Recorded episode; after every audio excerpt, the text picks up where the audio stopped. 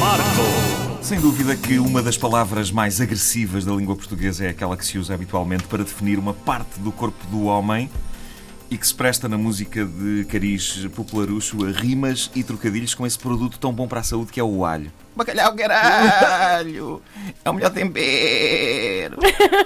Fascina-me fascina esta coisa com as palavras feias. As palavras feias, porque feias ou bonitas são só palavras e palavras são palavras. São agrupamentos de letras. Eh, Já se aperceberam que, de um momento para o outro, se alguém decreta que a palavra bisnau é uma palavra feia, deixamos de a poder dizer na rádio. Bisnau, passarinho.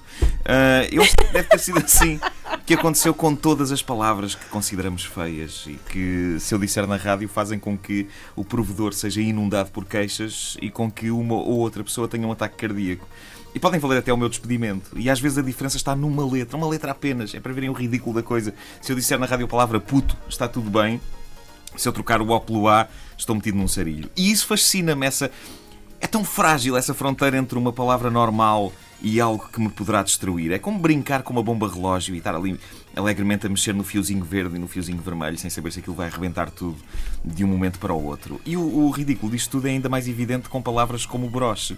Ah, ora, trata-se de uma peça de joalharia, meus amigos. Usa-se ao peito. Eh, como é que se pode dizer? Alfinete de peito? Alfinete de peito. No contexto certo, esta palavra Pregador. não tem. eh, pregador. Pregador. Parece um termo de, de uma loja de ferragens. Eh, O pregador do ouvinte.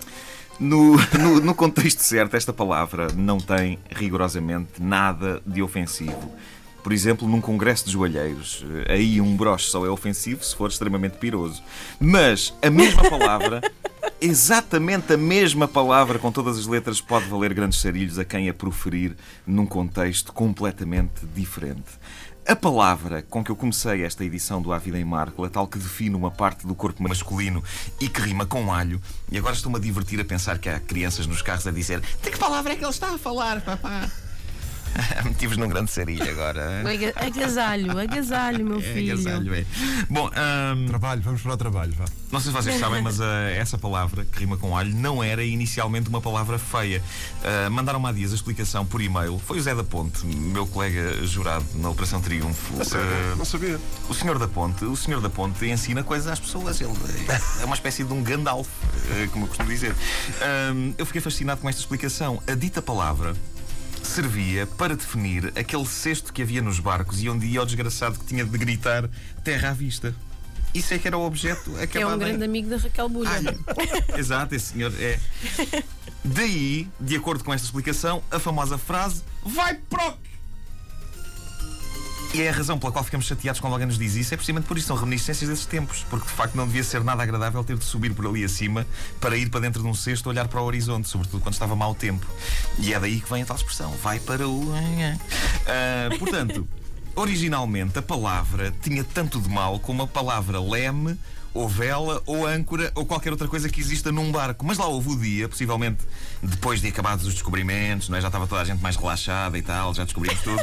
Ah, alguém resolveu usar a referida palavra não só para insultar outras pessoas, mas, e isso é fascinante, para definir o órgão sexual masculino. Seria muito mais normal que esta malta dos barcos viesse para a terra chamar ao dito órgão uma parte diferente da embarcação. Sei lá, mastro é aquela que me ocorre eh, neste momento e que faz mais sentido. Mas não, alguém achou que era boa ideia batizar isto que nós temos aqui em baixo com o nome que se dava ao cesto.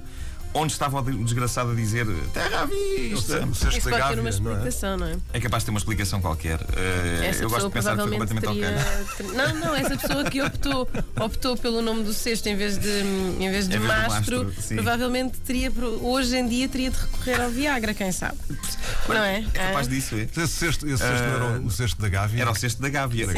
Ou o que. Bom, ah, tudo isto para dizer que qualquer um de nós pode começar a transformar uma palavra perfeitamente inocente num palavrão impossível de dizer em público. E eu proponho que todos nós, vocês aqui no estúdio e todos aqueles que nos ouvem, comecemos a fazer isto a uma palavra da língua portuguesa que seja perfeitamente inocente e ao mesmo tempo absolutamente irritante. E a minha escolha pessoal recai na palavra prestígio. A palavra prestígio sempre me irritou. Ah, e lembro-me de falar com mais pessoas que sentiam isto. Para já, Ai, soa de prestígio. maneira parva e obriga uma pessoa a pôr a boca de uma maneira estúpida. O prestígio.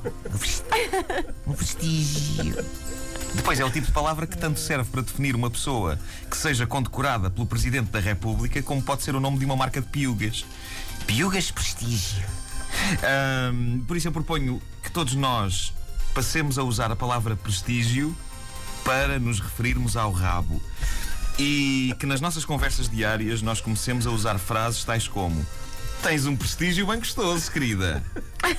Ou Vou apalpar-te esse prestígio. Ou ainda Aquela pessoa está com o típico andar estranho de quem levou no prestígio.